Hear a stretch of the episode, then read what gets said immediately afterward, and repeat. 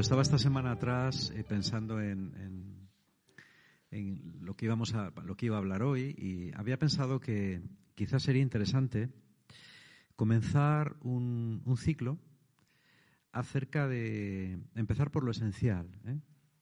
Ayer, eh, bueno, tuvimos una reunión de comprometidos de por vida y uno de los aspectos que salió, y estuvimos bastante tiempo hablando de él, fue el de la antropología de la comunidad. Esto sí suena como muy, muy fuerte, ¿no? Eh, la antropología es el concepto que un grupo tiene acerca de lo que es el hombre, ¿eh? el hombre y la mujer, y eh, en caso de un grupo cristiano como es el nuestro, ¿cómo se entiende ese ser hombre, ser mujer en el mundo con relación a Dios? Todos los grupos, todas las comunidades cristianas tienen una antropología, lo sepan o no. Es imposible no tenerla. Tiene siempre una idea del hombre y de la mujer. Esa puede ser implícita o puede ser explícita. ¿eh? Puede, estar muy, eh, muy interiorizada o, puede estar hecha un poco a fragmentos. Pero todo el mundo tiene una, una antropología, una manera de entender las cosas, ¿vale? Entonces, yo quería empezar eh, hoy dando unas pinceladas básicas. En asambleas posteriores intentaremos quizá aterrizarlas más. Pero me parece que es muy importante, sobre todo para los miembros de FEVIDA y también para la gente que está interesada en nuestra espiritualidad, el, ir, captando de la manera más práctica posible cuáles son los aspectos fundamentales de lo que nosotros pensamos, de cómo consideramos nosotros que es la relación del hombre consigo mismo y con Dios. ¿vale? Em, yo creo que estamos desarrollando, a pesar de que somos una, una realidad muy humilde, pero yo veo que poco a poco, en el vivir diario y en las cosas que van conformando la vida comunitaria, vamos desarrollando un, una, antropología propia, ¿eh? Eh, una manera que yo creo que es bastante original, cuando digo original, no significa mejor ni peor que ninguna otra. Es la nuestra. De entender la fe cristiana y de entender lo que es la fe cristiana hoy en día y cómo la fe cristiana puede ser vivida por los hombres y mujeres de hoy en día. ¿vale?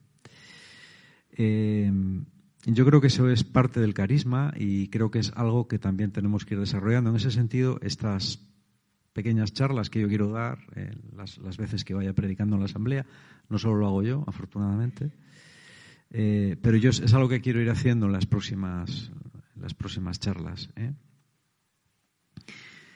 Yo creo que tenemos que empezar siempre por el principio y tenemos que empezar por saber, eh, de esto hemos hablado ya muchas veces, pero nunca está de más repetirlo. Lo primero que tenemos que tener en cuenta a la hora de enfocar nuestra vida es saber qué pintamos aquí, para qué estamos aquí. Si uno no sabe qué pinta en esta vida, uno lo tiene mal. De la misma manera que si uno no sabe qué pinta en una relación, qué pinta en un trabajo, qué pinta en una asociación, qué pinta en un equipo de fútbol, o sea, en cualquier sitio en el que tú estés, en cualquier cosa que tú vayas a hacer, tú tienes que saber por qué estás ahí y qué vas a hacer ahí. Esto es así. Y esto vale tanto para las relaciones mm, sociales como para las relaciones individuales. Tú, en una relación, tú tienes que saber qué haces ahí y para qué estás ahí. ¿De acuerdo? Puedes estar para ayudar, puedes estar eh, para recibir ayuda, puedes estar para las dos cosas. Puedes estar con un proyecto externo, ¿eh? nos juntamos para conseguir esto. Pero en todo momento tú tienes que saber qué estás haciendo, porque si no sabes qué estás haciendo en un sitio, estás perdido. Y las circunstancias mandan sobre ti. ¿De acuerdo? Entonces, el primer concepto que, tenemos que entender es que eh, la vida humana está en función de alguien que es externo a la propia vida humana y que es Dios, o ese a quien llamamos Dios. ¿Vale? A mí, yo prefiero llamarle en vez de Dios, que no es más, finalmente no es más que el genitivo del, término Zeus en griego, que era el padre de los dioses, bueno, adaptamos eso, ¿eh? En otras raíces, pues en, alemán o en inglés, pues viene de otra raíz, God o God o como sea. ¿eh? Pero el Padre de Jesús, Dios es el Padre de Jesús, ese es Dios. Lo que sabemos de Él es que es el Padre de Jesús. Y lo que sabemos de Él es lo que Jesús nos ha enseñado de Él, ¿eh? especialmente, pero también lo que Él ha ido revelando a lo largo de todo el Antiguo Testamento a los hombres. ¿vale? Entonces, esto ya es muy importante porque una de las cosas que hablábamos ayer es que la sociedad en la que vivimos está completamente perdida porque no cree en Dios y al no creer en Dios tampoco cree en el hombre porque no sabe muy bien qué es el hombre y cada uno opina una cosa distinta del hombre. Hay gente que tiene una idea, pero hay gente que tiene otra. Incluso ahora ya mismo la propia idea del hombre se está perdiendo. ¿eh? Ahora cuando se habla de la fluidez, se empieza hablando del género, pero ya la fluidez abarca la propia estructura de la persona. El hombre ya no es nada, el hombre es lo que uno quiere ser. El hombre son sus deseos. El hombre se identifica con sus deseos y nada más. Y, a partir de ahí viene, desde mi punto de vista, la enorme crisis de salud mental y de, de orientación que se vive en nuestra sociedad, viene de ahí, de que no se sabe qué es el hombre ni para qué está aquí. Y eso es muy problemático, porque, en mi opinión, cuando sacamos a Dios de la ecuación, esto lo hemos dicho muchas veces, ¿eh? podemos creer en la revelación o podemos creer en la especulación. Si no creemos en la revelación de un Dios que transmite al hombre su plan, entonces todo es pura especulación. Es lo que pienses tú, lo que pienso yo, lo que piensa el de más allá. O aceptamos la revelación o no nos queda más remedio que caer en la especulación. Yo creo que cuando el hombre cae en la especulación, todo, todo va mal. ¿Por qué? Porque el hombre no está creado por sí. Ninguno de nosotros se ha creado a sí mismo, se ha dado la vida a sí mismo, ha elegido si es hombre o mujer, aunque algunos ahora piensen que pueden elegir eso también. No ha elegido dónde nace, ni en qué cultura se ha desarrollado, ni en qué país vive ni cuáles son sus características genéticas, ni lo que va a medir, ni el color de su pelo o de su piel. No elegimos nada, porque la vida no es nuestra. La vida es un don, y ese don nos es dado desde otra parte. Esto a los cristianos y a los creyentes en general nos parece una cosa de sentido común, pero la gente que no cree no lo entiende así. Y yo creo que una de las razones por las cuales el mundo está como está es precisamente por esto porque el hombre es, un, es una cometa a la que le han cortado el hilo y está a merced del viento. Ya no sabe dónde está atada, no sabe cuál es su referencia. Nosotros sabemos y creemos que estamos aquí porque un Dios, que es el Padre de Jesús, ha querido que estemos aquí. Y ha querido que estemos en una dimensión de la existencia. La existencia humana tiene distintas dimensiones. ¿eh? Yo creo que por lo menos tiene tres, tres dimensiones completamente diferenciadas. Hay una dimensión eh, corporal que está dentro de las coordenadas del, espacio y del tiempo. Es la vida que nosotros estamos viviendo aquí ahora. Y esta tiene dos partes. La parte que va del momento de la concepción al momento del nacimiento ¿eh? esas 32 semanas, más o menos, que van desde que un óvulo es fecundado por un espermatozoide o más y a partir de ahí dos cadenas de cromosomas, 23 ¿eh? pares de cromosomas, se juntan con otros 23 pares de cromosomas y forman un nuevo ser que desde el inicio, desde la concepción, es distinto del padre y de la madre. Esto es así, esto, esto ya lo sabemos perfectamente. ¿eh? por eso, bueno, no quiero salirme del tema, pero cuando se dice que el, embrión o el, o el, feto es parte del cuerpo de la madre, eso es una, es una barbaridad biológica. No es parte del cuerpo de la madre porque la dotación cromosómica de, de, ese ser nuevo que está dentro de la madre no es igual que la de la madre. Es un ser que está dentro de ella, que la necesita para vivir, pero que no se identifica con su cuerpo. Y que por ser un ser diferente, tiene sus propios derechos. ¿eh? Hoy leía que hay un debate que se está planteando, bueno, ya sabes que en Estados Unidos, por cuestiones políticas, ahora hay estados, 26 estados, que pueden volver atrás la ley del aborto, ¿no? que se, se hizo general en Estados Unidos en el 73. Bueno, em, hay, hay, gente que dice, no, reconocemos, reconocemos que es vida humana, pero el problema es saber si tiene derechos. Bueno, no sé. Yo creo que si es vida humana, por fuerza tiene que tener derechos. Pero ahí no me voy a meter. Es un tema en el que ahora no quiero entrar. Lo toco de refilón. La vida humana empieza ahí. Y esa primera etapa eh, sufre un cambio radical en el momento del nacimiento.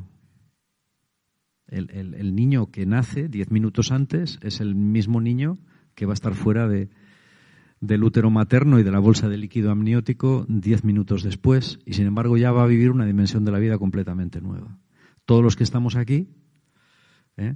salvo que alguna esté embarazada, a lo mejor no lo sabe todavía. Todos los que estamos en esta sala estamos en la segunda etapa.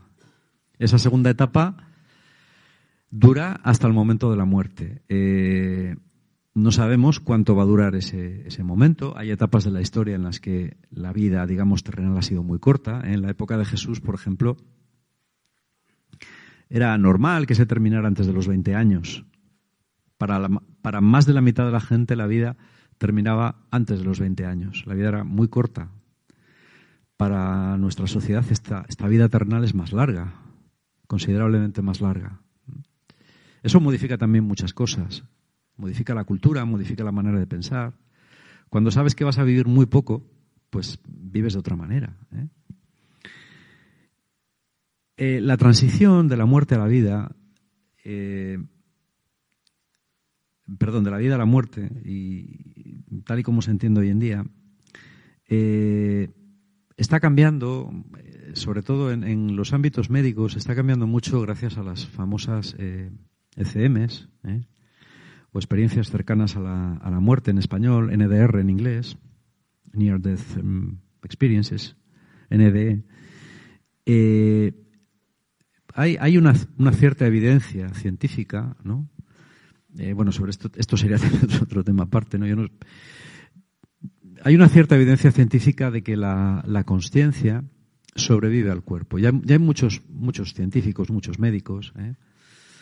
Eh, hay muchos libros publicados a este nivel que tienen un, acopio clínico muy importante de casos de personas en muerte clínica, es decir, con electrocardiograma plano y electroencefalograma plano, es decir, con el corazón y el cerebro sin ningún tipo de actividad eléctrica, que, que siguen, cuya conciencia sigue sobreviviendo. Y se sabe porque dan detalles eh, que ellos perciben, ven, desde lo que parece otra dimensión de la vida, ¿eh? cuando sus cerebros y sus corazones están clínicamente muertos. Bueno, pues porque la medicina pues avanza cada vez más, cada vez se puede traer a gente desde más tiempo después de la muerte aparentemente clínica, esa gente cuenta experiencias. Y esas experiencias son extrañamente similares. ¿eh? las, hay por miles, por miles en todas las culturas, en todos los países, con todas las lenguas. Eh, esto hace que ya muchas personas crean en la vida después de la muerte de forma extra religiosa, sino porque piensan que hay evidencias científicas de que una parte del ser, una parte consciente del ser, sigue vivo tras la muerte. ¿eh?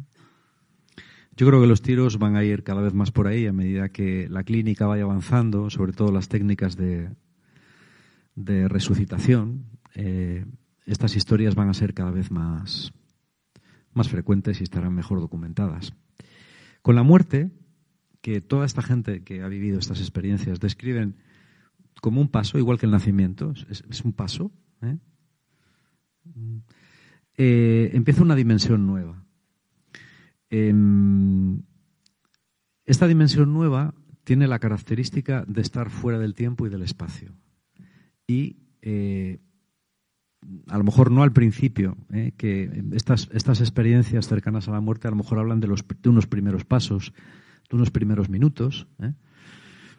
Quizás a medida que avanza, no el tiempo, porque en esa realidad no hay tiempo, pero a medida que avanza esa realidad, uno se va encontrando con el juicio, particular que todas las personas vamos a experimentar y con el encuentro con el Señor. ¿eh? Y ahí empieza la, la, otra fase. Esta otra fase, aquí hay división de opiniones. Unos piensan que es la definitiva y otros piensan que es una fase todavía anterior a la definitiva, que sería la resurrección eh, y la unión del cuerpo y, la carne. ¿no? Este es un problema de escatología que se llama escatología intermedia, en el que tampoco voy a entrar. Porque, como veis, cada una de estas cosas lleva a campos eh, muy distintos. ¿eh? Pero no nos interesa. Para lo que voy a hablar aquí ahora son cosas que apunto, a lo mejor algún día hablamos de esto, pero ahora no interesa. Tenemos, vamos a simplificar y tenemos dos realidades. Tenemos la realidad de la vida terrenal y la realidad de la vida eterna. Estas dos realidades em, están estrechamente relacionadas. La una, la que estamos viviendo aquí, está estrechamente relacionada con la otra.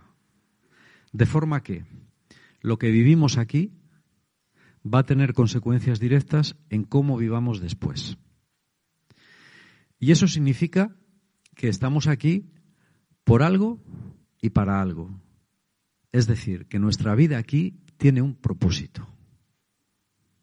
No estamos aquí porque sí, ni por el azar, ni por la necesidad, ni por eh, la adaptación al medio. No estamos aquí por ninguna de esas cosas. Esas cosas son medios para llegar a donde estamos, pero no son fines.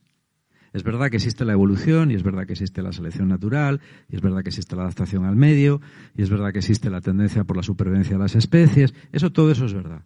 Pero todo eso son consecuencias de un plan, de un plan que no es casual, porque no puede ser casual, porque es demasiado complejo para ser casual. Es decir, que nosotros estemos aquí ahora hablando de estas cosas en medio de lo que es el universo no es casualidad. Porque habrían tenido que pasar millones de casualidades concatenadas ¿eh? para que esta realidad que nosotros estamos aquí viendo ahora pudiera ser real. No estamos aquí por casualidad, estamos aquí por un plan, por un plan diseñado. No por el azar, sino por alguien, que es el Padre de Jesús, ese a quien llamamos Dios. ¿Y para qué estamos aquí? Bueno, en el Evangelio y en la palabra de Dios está bastante claro, si uno lo ve en, conjunto y, en amplitud, el para qué estamos aquí. Es verdad que en los Evangelios hablan de una manera narrativa, hablan de una manera aproximada, no, no te dan ahí una pa, pa, pa, pa, ¿no? Pero te dicen bastante claro, está bastante claro para cualquiera, para qué estamos aquí. Jesús lo repite muchas veces, especialmente a través de parábolas. Pero, pero el, sentido lo saca un niño, lo, entiende cualquiera. Cualquiera que entienda el Evangelio, que lea el Evangelio, puede entender en su corazón qué es lo que Dios quiere de él. Porque yo creo que Dios da a cada persona la gracia suficiente, ¿eh? esa especie de fuerza de iluminación que llamamos gracia, gracia santificante, que nos permite entender la voluntad de Dios. Por lo menos de manera suficiente para que nuestra vida tenga sentido. Y eso independientemente de lo, listos o, menos listos que seamos. ¿Y qué pasa de las personas que son completamente discapacitadas? No lo sabemos, es un misterio. Pero de alguna manera, incluso ellas tienen un plan también. Incluso los niños abortados tienen un plan también. Un plan que ahora no conocemos, pero que algún día conoceremos. ¿Vale? Esto es muy importante tenerlo en cuenta. Eh, yo creo que cada persona es eh, sujeto de una esperanza. Vamos a imaginar que un padre le da un, saco de piezas de Lego a un niño, a un niño ya un poco grande, de 8 o 9 años. Y el padre le dice, construye algo. ¿Y el padre qué pretende? El padre pretende distintas cosas. Lo primero que pretende es que ese niño se dé cuenta de que tiene una capacidad de construir algo bueno y algo hermoso. Lo segundo que pretende es que al construir ese Lego, el niño ejerza sus virtudes y desarrolle sus talentos. Va a tener que pensar qué piezas ensambla, va a tener que pensar qué quiere hacer y se va a enfrentar a frustraciones, ¿eh? pues porque a veces vas a empezar las piezas, y unas te van a ser más cortas que otras. Yo he jugado mucho con Legos y, y los Lego son, es, un tipo de juguete muy bueno porque permite a los niños experimentar, crear, volver atrás, volver a empezar, experimentar frustraciones y también experimentar éxitos. Vamos a imaginarnos que esta vida que Dios nos da es un Lego. Dios pretende, ¿qué pretende que hagamos? Dios pretende dos cosas que están muy claras en el Evangelio, incluso están escritas de forma explícita. En Mateo 5 se nos dice que seamos perfectos, como nuestro Padre Celestial es perfecto. ¿Eso qué significa? Bueno, lo vamos a ver. Pero en Juan, en el Evangelio de Juan, se nos dice, creo que es en el capítulo 6, se nos dice que la gloria del Padre es que demos mucho fruto. La perfección es una cualidad interna. la fructificación es una cualidad externa. Un árbol se desarrolla primero y da frutos después. Y es curioso que generalmente, cuanto más desarrollado está, más frutos da. Normalmente, a ver, yo tengo ciruelos, eh, tengo dos ciruelos de razas distintas. Eh, los dos dan unas ciruelas riquísimas. Uno es más pequeño, y da menos ciruelas. El otro es más grande y da más ciruelas. Las ciruelas no son comparables. Son riquísimas las dos. Pero el más pequeño da menos y el más grande da más. Cuando el más pequeño crezca más, dará más. Con nosotros pasa lo mismo. A medida que crecemos en santidad, es decir, en perfección, también crecemos en fruto. Son dos cosas distintas pero que van estrechamente unidas. Y es para esas dos cosas que estamos en esta santa tierra para crecer y para dar fruto. Cuando una de las dos cosas se desbalancea de la otra, hay un problema. Si un árbol da mucho fruto y no crece, probablemente se va a secar. Si un árbol crece mucho pero no da fruto, o no está injertado, hay especies que necesitan eh, cruzarse porque hay árboles que tienen sexos distintos, pero algo pasa. Algo pasa. Es algo que hay que arreglar también. Lo ideal es que un árbol crezca y dé fruto. Eso es lo cabal. Pues con nosotros igual. Si crecemos mucho en santidad o en supuesta santidad, pero no damos fruto, mal asunto. Si parece que damos mucho fruto, pero no crecemos en santidad, ojito, porque ahí a lo mejor hay gato encerrado. ¿Entendéis? esto es fácil de entender y es lo primero que tenemos que comprender para saber qué pintamos aquí, en este mundo. ¿eh? Y en este mundo, aunque nos resulte difícil creerlo, no estamos para ser famosos, ni estamos para ser guapos, ni estamos para ganar mucho dinero, ni estamos para tener éxito, porque tener éxito exactamente qué es. ¿Qué es tener éxito? Es muy difícil saber qué es tener éxito. Yo conozco gente rica no muy feliz. Conozco gente pobre más feliz. Conozco gente rica que se odia a sí misma o que aparentemente se odia a sí misma. Conozco gente pobre que se lleva muy bien consigo misma.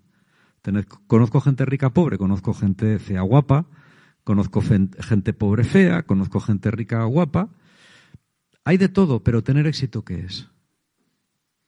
Tener éxito es madurar y crecer y dar fruto.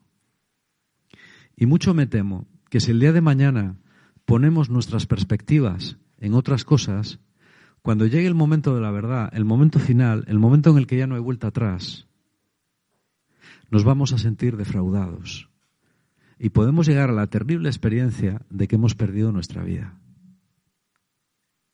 Como el, como el buen ladrón que muere al lado de Jesús y que al ver a Jesús, que es el camino, la verdad y la vida, al ver a Jesús, al ver cómo muere Jesús, al ver que Jesús muere perdonando a sus enemigos, se da cuenta de que Jesús es el Salvador, es lo que él debería haber tenido que ser, pero no ha sido. Y se da cuenta de que su vida ha sido un fiasco. Y por eso le dice al compañero, calla la boca, que tú y yo estamos aquí porque nos lo hemos merecido. Este fin miserable no es más que el colofón lógico de la vida que hemos llevado. Colega. Pero este, este no merecía estar aquí. Este merece otro fin, porque el que tenía razón es este pavo. ¿eh? Pero el tío tiene la cintura suficiente, tiene la cintura suficiente para en el último momento de su vida darse cuenta dónde está la salvación y pedir que le echen un cabo. ¿Eh? Porque se da cuenta y se arrepiente. Y se da cuenta de que ha malgastado su vida. De que ha hecho el gilipollas toda su vida. Pero al ver a Jesús se da cuenta de que la salvación está ahí al lado de él. Y de que eso es lo que él tenía que haber sido. Y dice, ya que, ya que yo no he podido, por lo menos echame un cable. ¿eh? Y Jesús le dice, venga, te echo el cable. Y es el primer santo de la historia, porque es el primero de que tenemos certeza de que está en el paraíso, porque Jesús lo dice. ¿Vale? Sin embargo, es una vida perdida. El hecho de que te salves, porque Dios es misericordioso, no significa que tu vida sea una vida ganada, puede ser una vida perdida. Te puedes arrepentir y te puedes salvar. Pero que tu vida haya sido una vida perdida, eso no lo va a cambiar nadie. Ni Dios lo va a cambiar. ¿Vale? Por eso es, tiene que ser dramático, lo verdaderamente dramático en la vida. Es llegar ahí y darte cuenta de que, de que te has equivocado, chaval. De que aquello detrás de lo que corriste no era la cosa. No, esa no era la puerta de salida. La puerta era otra y tú te has equivocado. Estamos aquí para crecer y para dar fruto. Esto eh, a mí me viene, mm, a mí cuando se me cuando se me entreveran los tantos, eh, me viene bien recordar esto. Es decir, a ver, a ver, a ver.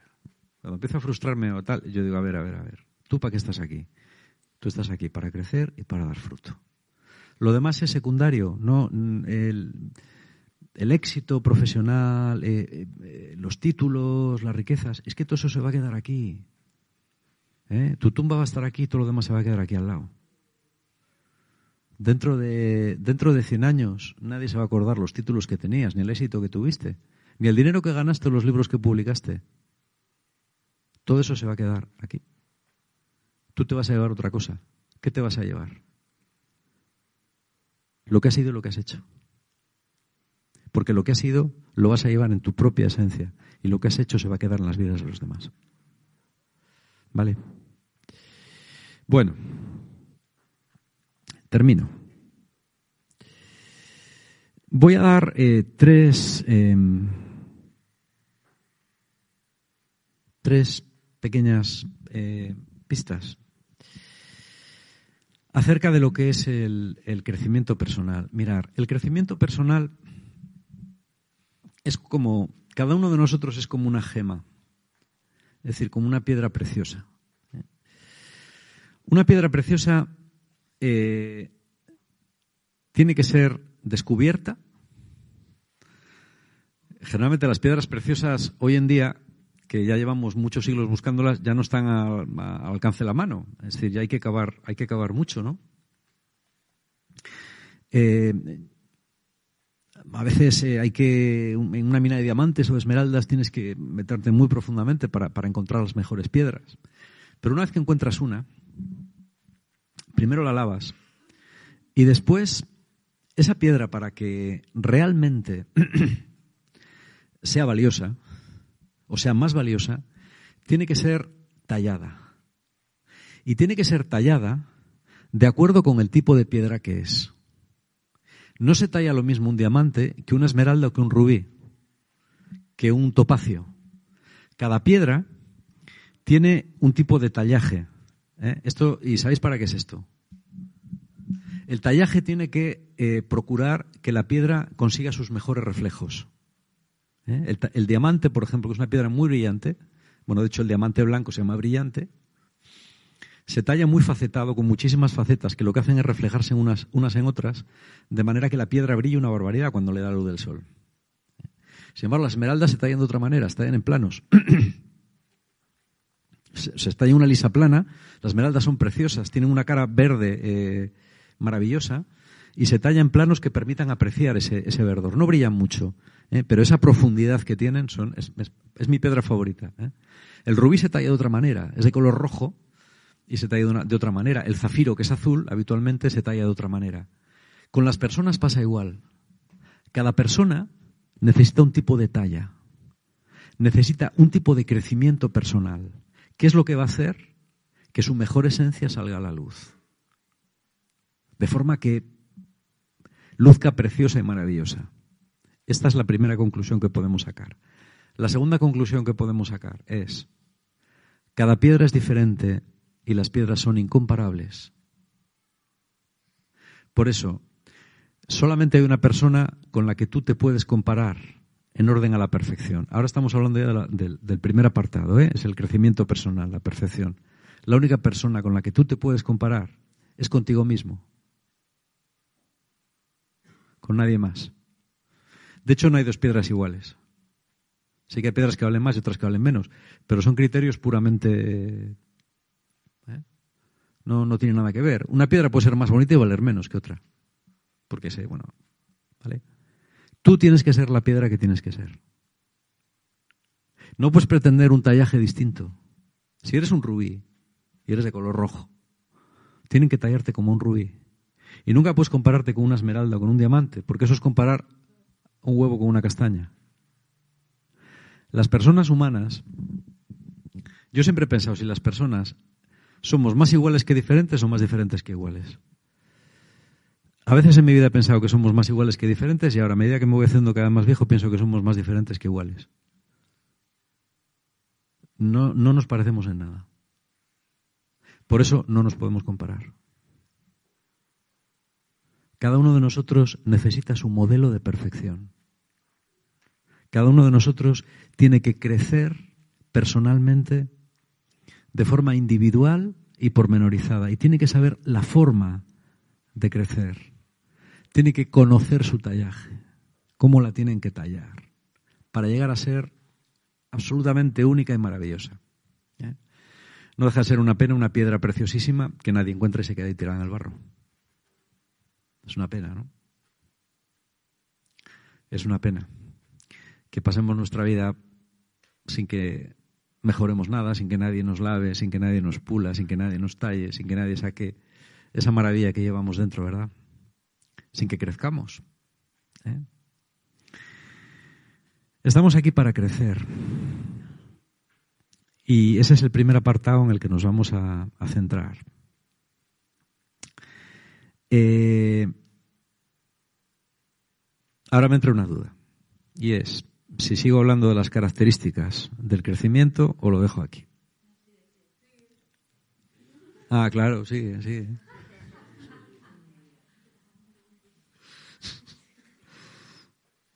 Me estoy acordando de una cosa que les dijo Ramoncín una vez a su público, una vez que le dijeron lo mismo. Pues no, no lo voy a decir aquí, claro.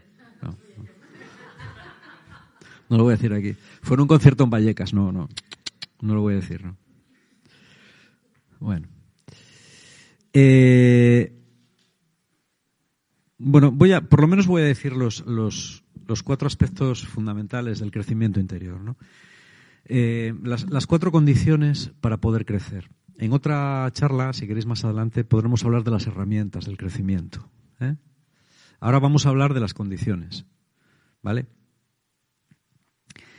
La primera condición del crecimiento personal es la conciencia la conciencia del crecimiento personal. La mayor parte de la gente no tiene esa conciencia. La mayor parte de los cristianos tampoco la tienen, o la tienen de una manera muy vaga. Por ejemplo, si tú le preguntas a una persona, ¿no?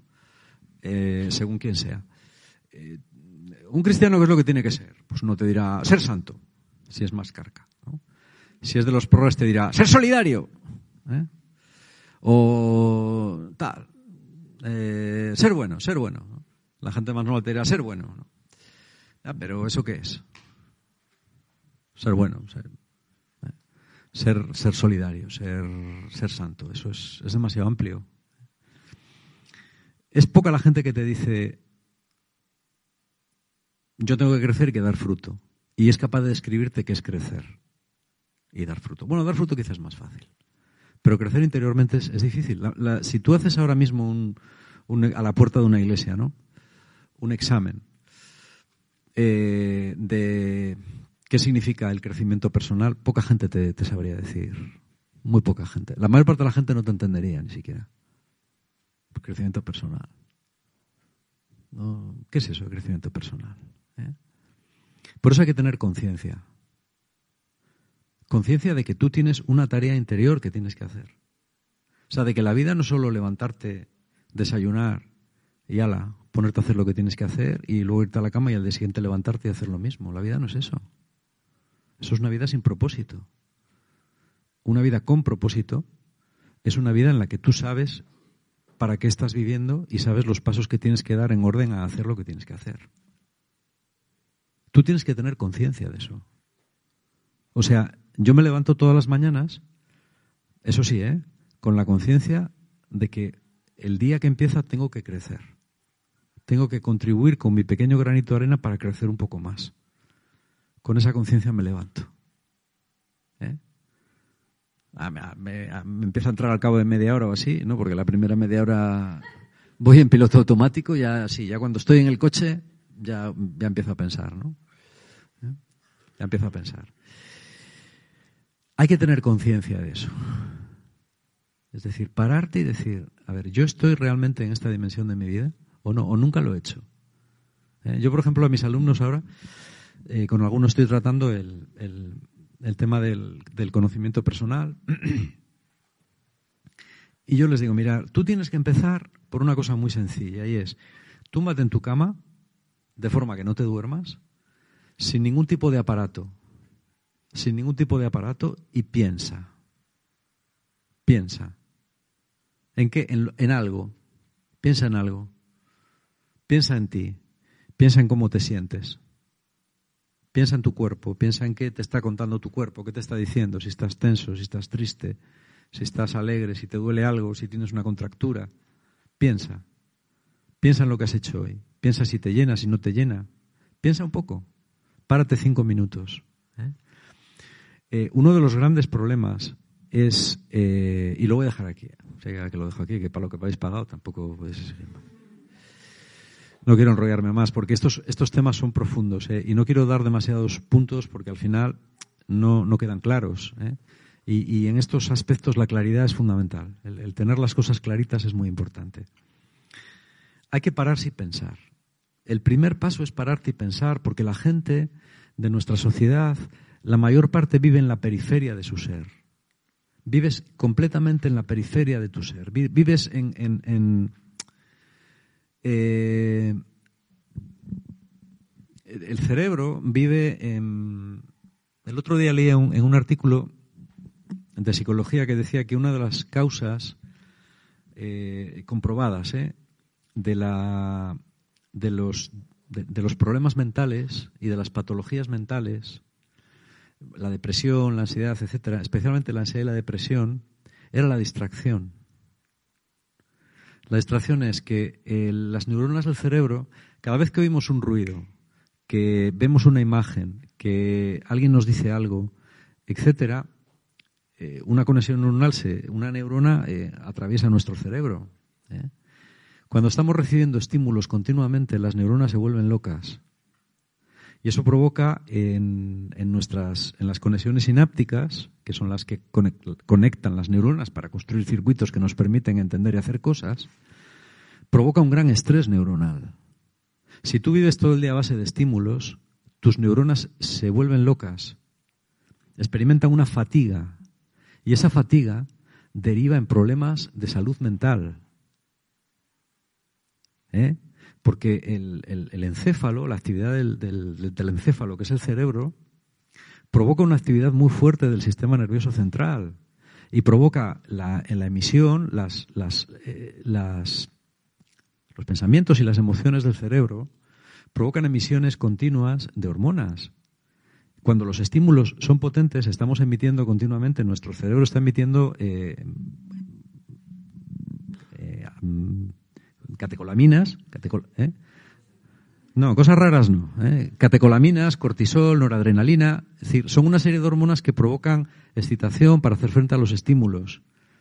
Y al final, esa, esa sobreemisión de, de, hormonas estresantes que tienen su función acaban por estresarte y acaban por, por provocarte ansiedad. Si eso se mantiene en los meses, tú acabas, acabas con ansiedad y a veces no sabes por qué es, pero estás ansioso. Porque tu sistema nervioso central está alterado. Y eso es, a ver, eso es así. Entonces tú tienes que aprender a, a calmar eso. Antiguamente la gente que pensaba menos, que tenía muchos menos estímulos, estaba más tranquila. Probablemente. Probablemente. Entonces, lo primero que hay que hacer es tomar conciencia y aprender a parar. El, el, inicio de todo es aprender a parar cinco minutos. Cinco minutos. Luego ya vendrá más, pero esto es lo primero que tenemos que aprender, ¿vale?